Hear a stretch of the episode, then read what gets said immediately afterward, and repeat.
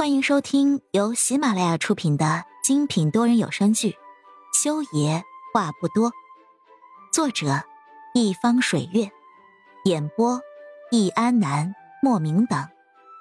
本书全部免费，记得订阅收听哦。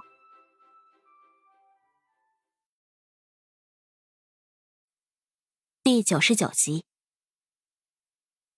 那个男人何影认识，是裴木修的另一名助理。名叫阿莹。照片里面的病患家属身形佝偻，每个都在低声哀求的样子。何燕在照片里没有看到裴木修本人，但是照片照到了裴木修办公桌上的名牌。他不知道这些照片是谁拍的，是怎么流传出来的。裴家不是家大势大吗？为什么连这种东西都让其流传出来了？何燕看了几篇文章，每篇文章下面是万条的评论，前面的几十条评论。都没有一条评论是在为裴木秀说话的。微博上的这群网友，甚至比微信群里那些人骂得更加难听，诅咒他不得好死，下十八层地狱。这种评论，算是其中言辞文明的了。何眼气得浑身发抖。不过这次，他没有直接去这种一看就是被人操作、买了大量水军的微博下面去评论，而是带了一个裴木秀的话题，自己发了一条微博。他编辑了一大段的文字。发出去的时候，才感觉到如释重负。我总觉得每一件事儿，没有切身经历，就不能妄加评论。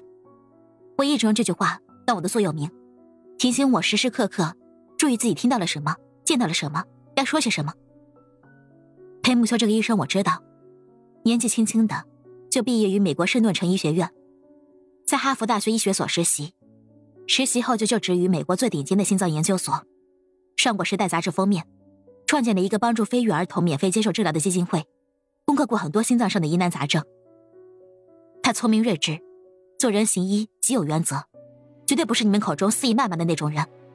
这一例心脏血管再造以及瓣膜更换手术，手术同意书是那个病人在完全清醒的情况下签署的。我相信手术之前的流程，绝对包括让那个病人签署手术风险告知书。告知书里面绝对会提到手术之后的并发症，包括内出血。脓毒血症，以及各系列的并发症导致的多器官衰竭。这以上所有的文件，本应该是病人家属签订，只有在绝对联系不上家属，以及病人明确表示不联系家属的情况下，才能自己签署。那请问，在病人手术前都联系不上，或者是病人怎么都不愿意联系的这些家属去哪儿了？需要承担责任的时候联系不上，现在病人手术因并发症过世，立刻跳出来索赔，此举又以何为？此处添加一件。我所了解到的关于此次事件的详情，这个病人从数十年前开始，所有医疗费用、生活费用都不是其子女支付，而是由一位不愿意透露姓名的慈善人承担的，包括这次手术的高额治疗费用，都并非是其子女支付的。何眼将景夜告知自己的一些事情，添加在了自己的这段微博之中。微博发出去之后，不过十分钟，他的手机便蹭蹭蹭的响了起来，私信。点赞、评论，以每分钟十条的速度增长着。何言点开评论来看，虽然也有不少是骂自己的，但是他终于是看到了一些支持裴木秀的言论了。其中有些温暖的言辞，更是看得何眼热泪盈眶。我不相信裴医生是个能做出威胁病人家属举动的人。我曾患有先天性造血功能障碍，不能坐飞机去国外接受治疗。裴医生当初一个月从美国飞国内数十次，替我争取到了匹配的心脏，为我做手术。我所了解的裴医生，比楼主所了解的更生动十倍。他是个不爱说话、喜欢冷着脸的医生，但是却是个能七十二个小时不合眼守着病人，只为检测病人术后情况变化的医生。他是个好医生。作为他曾经的病人，我看到你们这群人这样侮辱一个努力拯救生命的白衣天使，我替你们可耻。我本人对以上言论全部负责，欢迎来死。现在就读于圣顿城医学院，表示看到我们学校的传奇竟然在国内被同胞黑成狗，很心痛啊！我只是空军总院的一个小护士，但是裴医生做的这台手术历时十五多个小时，全程没有休息一分钟，没有喝过一口水，病人活着下了手术台。他的努力，院的同胞都有目共睹。努力的人不应该这样被黑。支持楼主，支持裴医生。嗯，我可以说这个去世的老将军我认识吗？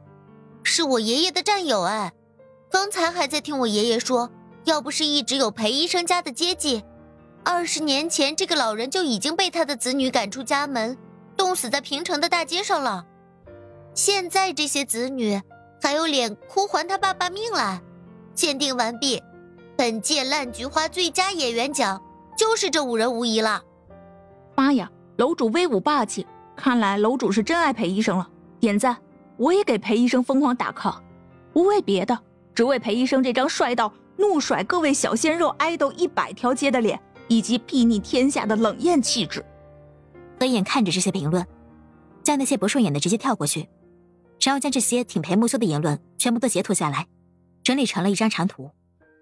他将长图发到了魏叔的微信上。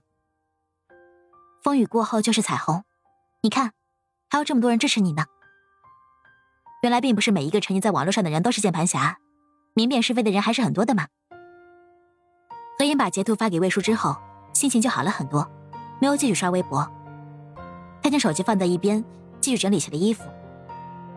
而微信那边，魏叔收到这条微信之后，只是看了一眼，然后就递给了坐在一边正在看手机的裴木修。裴木修低着头接过手机，点开小图扫了一眼，沈欧立刻甩掉手机，打开微博。很轻易的翻到了何影这条微博，也很轻易的在这条微博下面看到许多许多的变了味的评论。其中一条就是：“何影，你自己都不是个什么好东西，还敢来偏袒裴木修这个不是东西的东西。”裴木修目光一紧，点开何影的微博 ID。该死的，他发微博竟然不用小号，真是蠢到家了。亲爱的听众朋友们。